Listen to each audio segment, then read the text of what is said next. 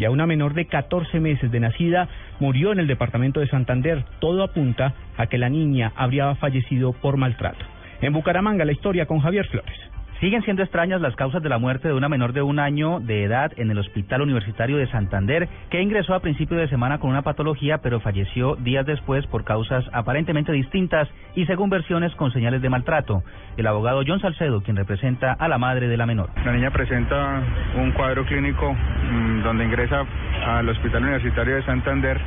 Eh, posteriormente eh, presenta una complicación, es trasladada a la UCI y allí desafortunadamente fallece. La Policía Metropolitana de Bucaramanga y el Instituto Colombiano de Bienestar Familiar mantienen la atención sobre este caso y esperan un pronto dictamen de medicina legal. En Bucaramanga, Javier Flores, Blue Radio.